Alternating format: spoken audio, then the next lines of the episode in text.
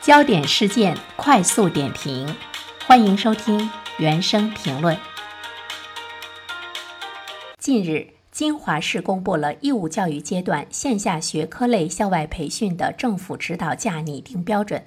校外培训班按班型被分为十人以下、十到三十五人、三十五人以上三种类型，基准价分别为五十元课时每人次。四十元课时每人次，三十元课时每人次，标准课程为四十五分钟。呃，金华市公布的校外的辅导价格，呃，可以说呢是太便宜了。曾经带过孩子、参加过各种各样补习班的我们，会觉得这样的价格呢实在是太吸引人了啊！呃，比如说十人以下的这样的小班，一次四十五分钟只需要花。五十元。现在呢，我们也注意到呢，各个地方政府啊，都呢是在拟定政府的指导价格。各个城市的这个标准呢也是不一样的啊。啊，伴随着营改非期限的临近，要堵住呢行业过度逐利和机构跑路的这个通路，多地呢陆续公布了对校外培训机构的呃价格的指导。呃，刚才我们说家长一定是欢欣鼓舞啊，觉得哎，这个价格哪怕再多一些，也觉得是非常便宜的一件事情。但是我们需要考虑到的是，课外培训机构按照这样的价格去收费的话，就有可能就没有了。所以呢，对于欢欣鼓舞的家长来说，没有供应市场，也许呢也是一件难事。呃，我刚才说呢，需要值得注意的问题是什么呢？就是说，正是因为这样的供需双方，他们可能会存在着呃一个真正的需求和实际的供应的一个偏差的问题。所以说呢，教育部呢在九月初的时候呢，是明确的要求各地在今年年底之前来出台义务教育阶段的这个政府的指导价的管理政策。但是在全国范围中来看，只有少数的地区落实了政府指导价。那么这里面呢，我们就能够看到，这个定价其实是一件很困难的事情。对于很多的地方政府来说，它仿佛呢是在一个探索和这个试行期。呃，为什么是这样的呢？因为呃，在市场的这样的一个大的环境中。如果定价的依据不确定的话，那么它就很难有一个明晰的定价的标准。对某一类商品或者是服务定价的时候，它需要有市场相长时间的一个沉淀期，这样的话呢，才能够获得相对稳定的一个参考的数据。那么对于我们的校外培训市场来说，相当长的沉淀期是以前的。高价位是给我们的家长带来了非常沉重的负担，但是大家依然愿意呢向里呢去源源不断的呢去投入钱来接受呢呃这个培训市场的高价格的这样一个服务。但是呢，在双减落地之后呢，教育培训处于一个转型巨变期，相关的培训机构的场地租金、从业人员的工资、培训时长都发生了特别大的变化。所以说，我们不妨把它看作是一个新的市场。这个新的市场呢，目前它没有相当长的沉淀期，所以呢，从政府去制定指导价来讲，它没有特别明确的一个依据。这也是呢，我们现在看到很多的地方政府还没有出台这个指导价的原因。呃，稍微有一些市场观念的话呢，他知道这个制定这个指导价绝对呢不是一拍脑门儿的事情。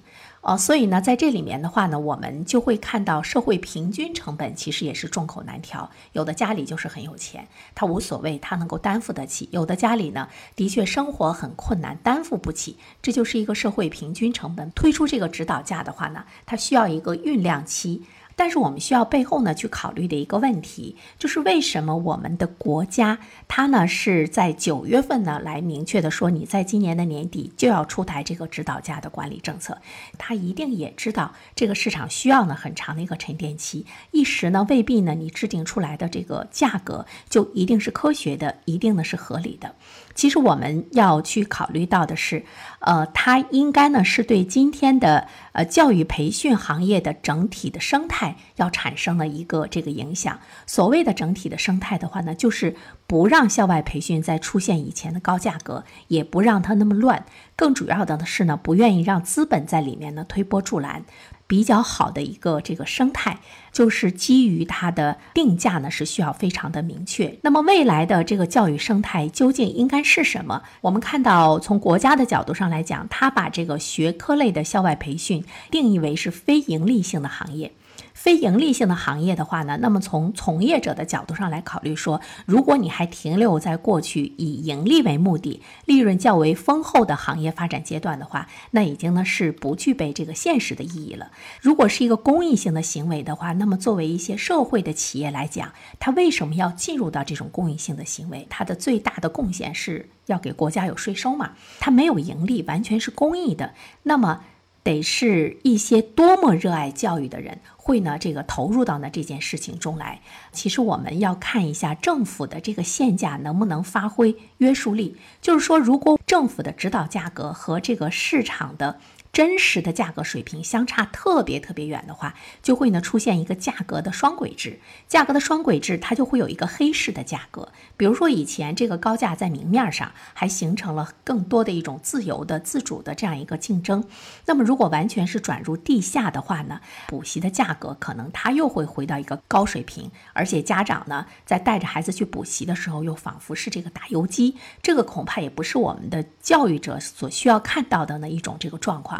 所以呢，政府的指导价怎么样从实际出发，不能过于主观，还要让更多的老百姓能够呢承担得起。我觉得这个呢是我们的一个教育的这个生态。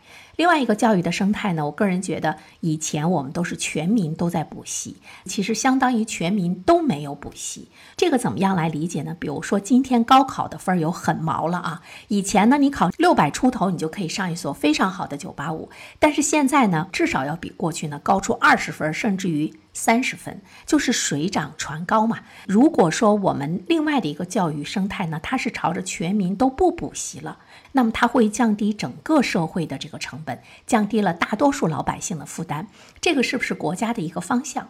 当然，也有人说了，说你百分之百的禁止根本就不可能啊。有钱的人他总会呢找到法子来给孩子进行补课，灰色的市场的价格可能比以前更高了。呃，这个肯定是存在的。无论执法机构怎么样严格执法，它也制止不了。